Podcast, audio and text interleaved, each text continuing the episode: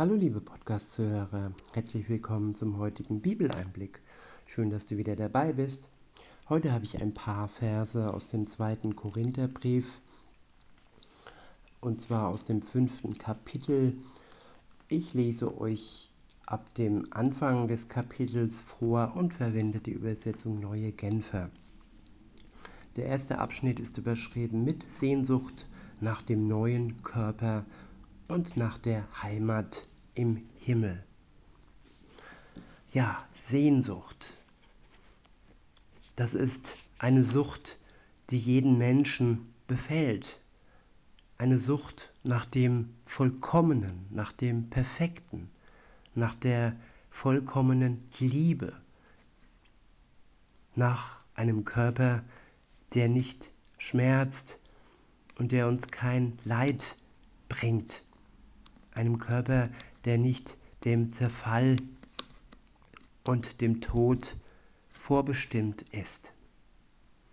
Und eine Heimat, ja, die nicht vergänglich ist, weil wir ja vielleicht kein Geld haben, die Miete zu zahlen oder weil uns der Vermieter auf die Straße setzt oder weil ja das Haus zerbricht oder ja zusammenfällt, nicht zerbricht Und das sind alles dramatische Gedanken, die ich habe. Ich weiß, das wünsche ich niemand, aber es sind theoretische Möglichkeiten, die mit einer Heimat passieren können.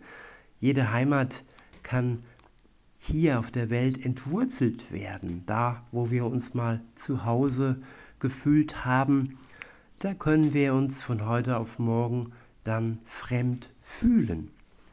Und das ist eigentlich auch ja, das Ziel, dass wir uns hier auf Erden nicht zu Hause fühlen, denn dieses Zuhause, das wir im Moment haben, ist nur von kurzer Dauer.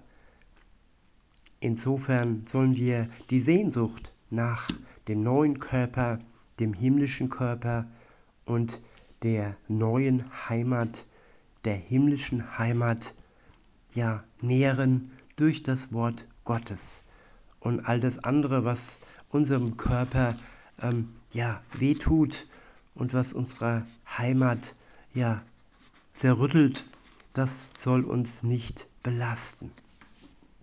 In Vers 1 heißt es, so gleicht zum Beispiel der Körper, in dem wir hier auf der Erde leben, einem Zelt, das eines Tages abgebrochen wird. Ja, wer war noch nicht in einem Zelt? Ein Zelt wird aufgebaut, ja, auf Dauer. Es wird nicht auf große, lange Zeit aufgebaut.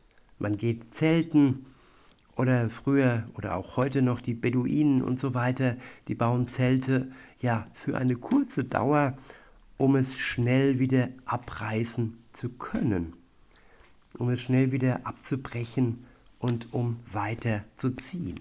So ist auch unser Körper von Gott konstruiert. Er ist nicht für die Ewigkeit bestimmt. Er ist dazu bestimmt, dass er ja altert und dass er aufgrund unserer Schuld, die wir angegangen sind, ja dem Tod preisgegeben ist.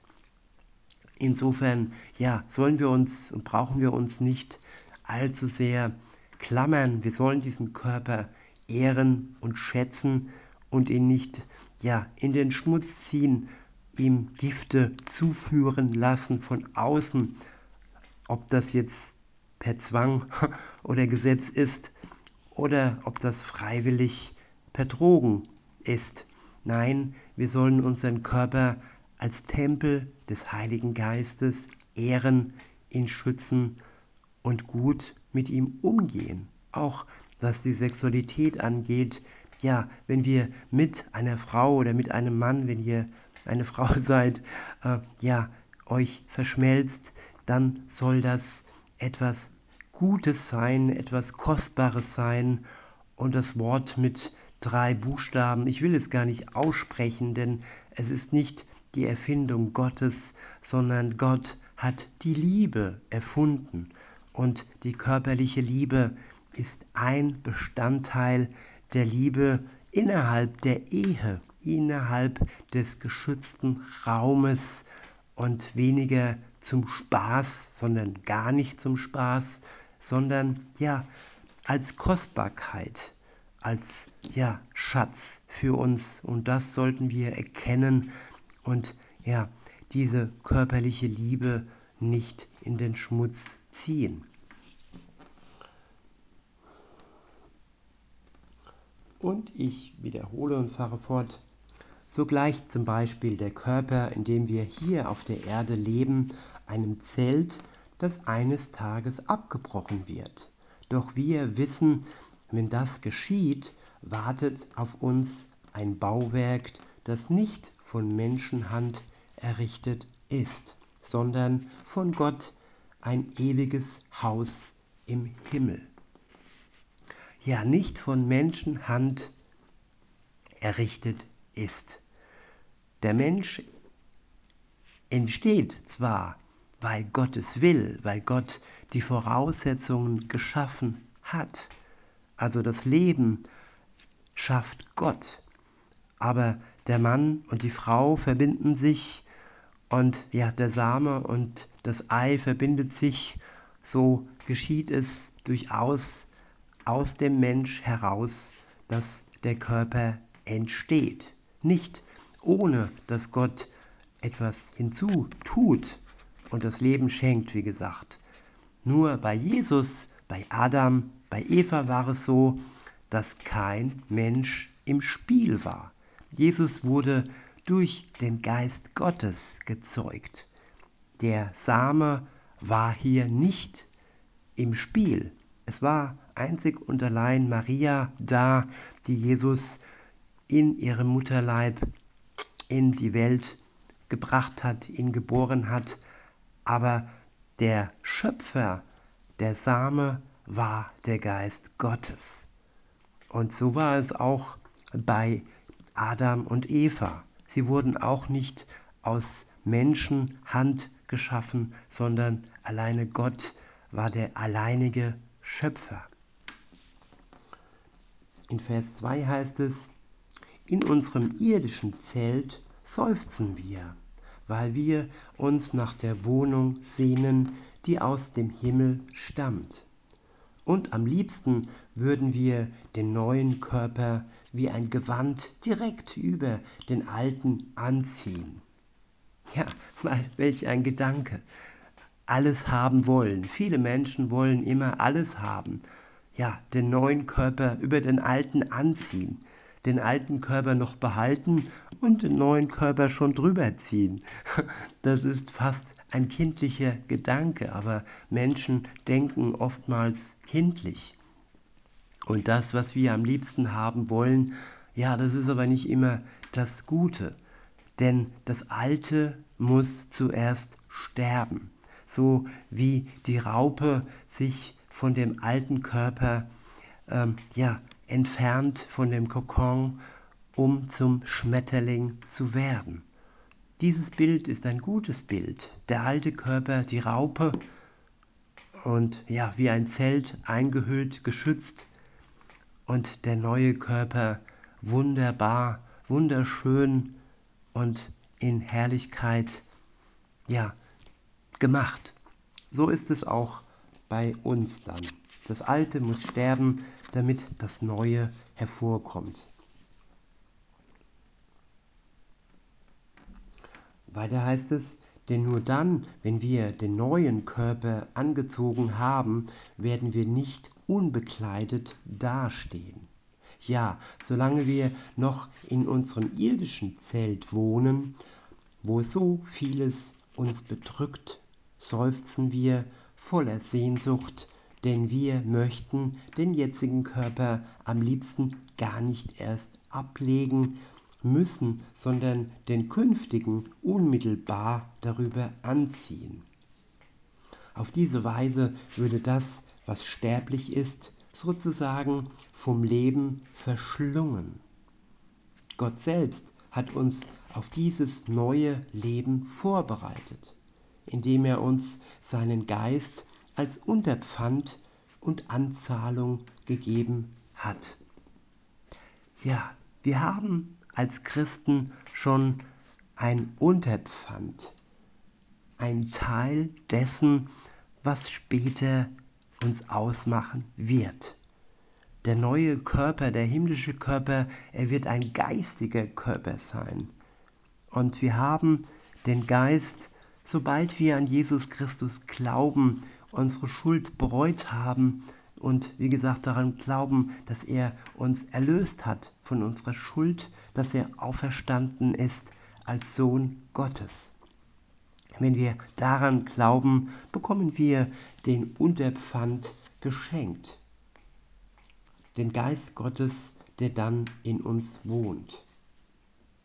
Und das als Anzahlung, als Vorschuss sozusagen, ja, als ja, Vorausschau auf das, was kommen wird. In Vers 6 heißt es, deshalb kann nichts und niemand uns unsere Zuversicht nehmen. Ja, die Zuversicht entsteht durch den Geist Gottes. Die Gewissheit, die Klarheit, die Sicherheit, die Geborgenheit, das Unerschütterliche, was nur der Geist Gottes in uns bewirken kann. Weiter heißt es, wir wissen zwar, solange dieser Körper noch unser Zuhause ist, sind wir fern vom Herrn. Denn unser Leben hier auf der Erde ist ein Leben des Glaubens, noch nicht ein Leben des Schauens. Und doch sind wir voll Zuversicht und unser größter Wunsch ist, das Zuhause unseres irdischen Körpers verlassen zu dürfen und für immer daheim beim Herrn, beim Herrn zu sein.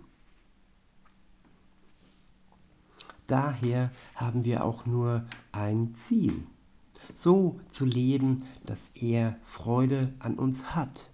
Ganz gleich, ob wir schon bei ihm zu Hause oder noch hier in der Fremde sind.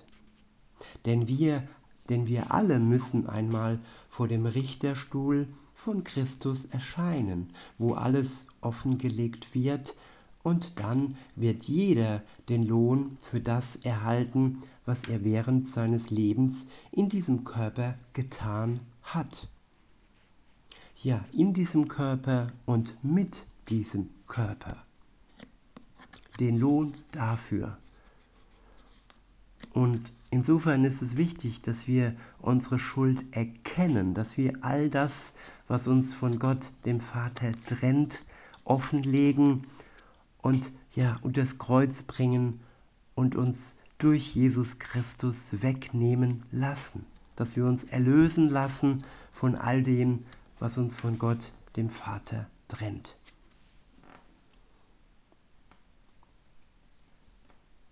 Wiederhole den letzten Abschnitt und fahre fort. Und dann wird jeder den Lohn für das erhalten, was er während seines Lebens in diesem Körper getan hat, ob es nun gut war oder böse, mit Gott versöhnt durch den Opfertod von Jesus Christus. Das ist das, die nächste Überschrift, sorry. Und dort heißt es dann ab Vers 11, wir wissen also, wie wichtig es ist, in Ehrfurcht vor dem Herrn zu leben, vor dem wir einmal Rechenschaft ablegen müssen. Deshalb bemühen wir uns, Menschen von seiner Botschaft zu überzeugen. Vor Gott liegt unser Leben offen da. Und wenn ihr euer Gewissen befragt, werdet ihr, so hoffe ich, zu der Überzeugung kommen, dass wir auch euch gegenüber nichts verbergen. Nicht, dass wir uns bei euch wieder selbst empfehlen wollen. Wir wollen euch lediglich zeigen, dass ihr Grund habt, stolz auf uns zu sein. Damit habt ihr dann auch etwas in der Hand gegenüber denen, die sich mit äußeren Vorzügen rühmen, statt auf innere Werte zu achten. Wenn wir uns nämlich, wie einige behaupten, so verhalten haben, als hätten wir den Verstand verloren, taten wir das in unserem Eifer für Gott. Und wenn wir vernünftig und besonnen auftreten, tun wir das zu eurem Besten. Bei allem ist das, was uns antreibt, die Liebe von Christus. Wir sind nämlich überzeugt, wenn einer für alle gestorben ist, dann sind alle gestorben. Ja, Jesus ist der eine, der für alle gestorben ist. Und alle sind gestorben. Jetzt ist die Frage, sterben wir mit Jesus oder sterben wir aufgrund unserer Schuld und bleiben dann ewiglich von Gott dem Vater getrennt.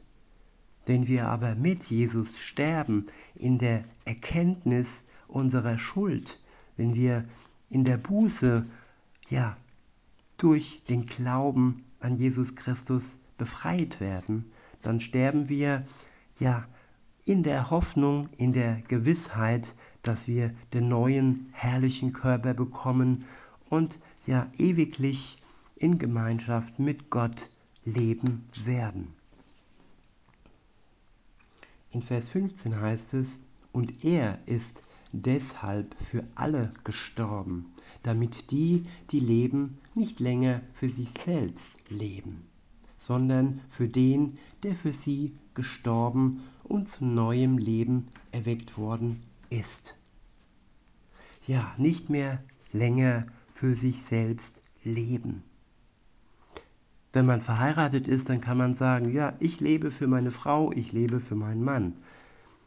Oder man kann sagen, ich lebe für meine Freunde. Aber in Wirklichkeit ist dieses Leben kein vollkommenes Leben. Wer für Gott lebt, der lebt mit Gott und der bekommt dadurch das ewige Leben geschenkt das Neue, den neuen Körper und die neue Heimat. Das sollte unser Ziel sein. Nicht kurzzeitige Gründe zu leben, einen kurzzeitigen Sinn zum Leben, sondern einen ewigen Sinn zum Leben, indem wir für Gott leben. In diesem Sinne wünsche ich uns allen einen schönen Tag und sage bis denne.